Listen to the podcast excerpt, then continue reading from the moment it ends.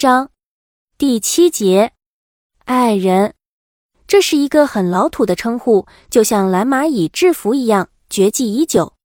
从港台移植过来的老公、老婆其实更土气，可一旦从美眉、靓仔们的口中用点音发出来，就轻易取代了爱人的名头。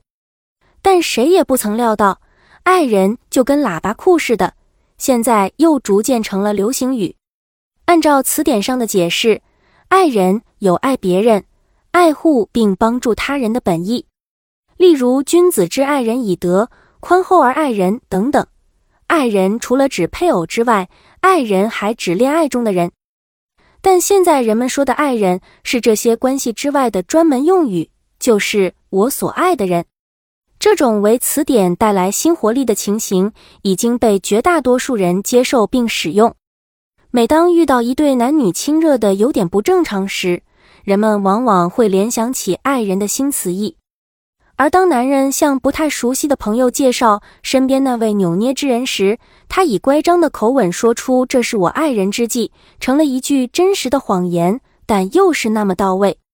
一八七二年参加美国总统竞选的唯一未婚候选人维多利亚·伍德霍尔就曾说过一句名言：“我是一个自由的爱人。”这个自由的爱人自然可以爱很多人了，只是不知道女选民们是否回应了他的呼吁。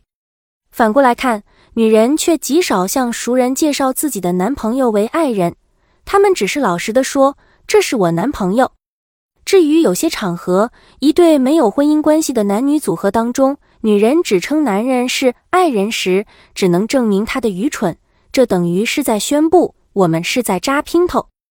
但相信这宣言的背后，也在告示女性友人：这男人是我的，请众姐妹靠边站吧。爱人这个词是我搬到北京两年后才明白的，原来就是先生太太的意思。这个词在我看来是不太妥当的，因为爱人一词是不分阴性阳性的，而且爱这个字也是很重要的。在国外，如果你对某人说 I love you。这是表明你正在全身心的投入一份感情的表示。如果只是男女朋友交往阶段，可以说是 someone I'm going out with，或者 someone I'm seeing，或者是 boyfriend 和 girlfriend。如果结婚了，那就是 husband 和 wife，有男女之分。这个说法我觉得比较妥当。爱人的称谓是中国的国情，大概今后永远也不可能改变了吧。